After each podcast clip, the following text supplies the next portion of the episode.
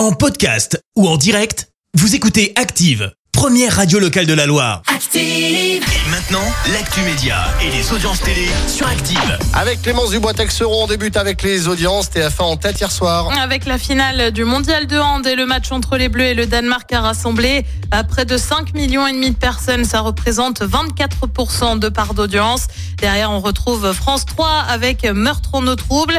France 2 complète le podium avec Terminator Dark Fate. Terminator. Allez, Denis Brognard présente ses excuses. Et oui, l'animateur phare de Colanta sur TF1 a essuyé des accusations de harcèlement moral. Plusieurs collaboratrices de l'animateur affirment avoir subi des humiliations verbales en marge de l'émission Ninja Warrior. Des dérapages auraient aussi été recensés en marge des célébrations du 14 juillet à Biscarrosse dans les Landes.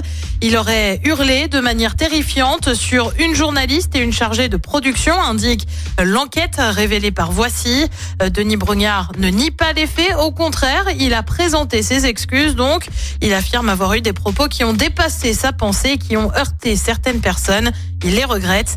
Le patron de l'information sur TF1 a confirmé que des journalistes s'étaient entretenus avec l'animateur pour une mise au point. Et puis lui quitte l'émission Célébdo sur France 5. Pierre-Emmanuel Barré quitte Ali Badou et sa clique en cause d'une censure évoquée par l'humoriste de la part de France Télé.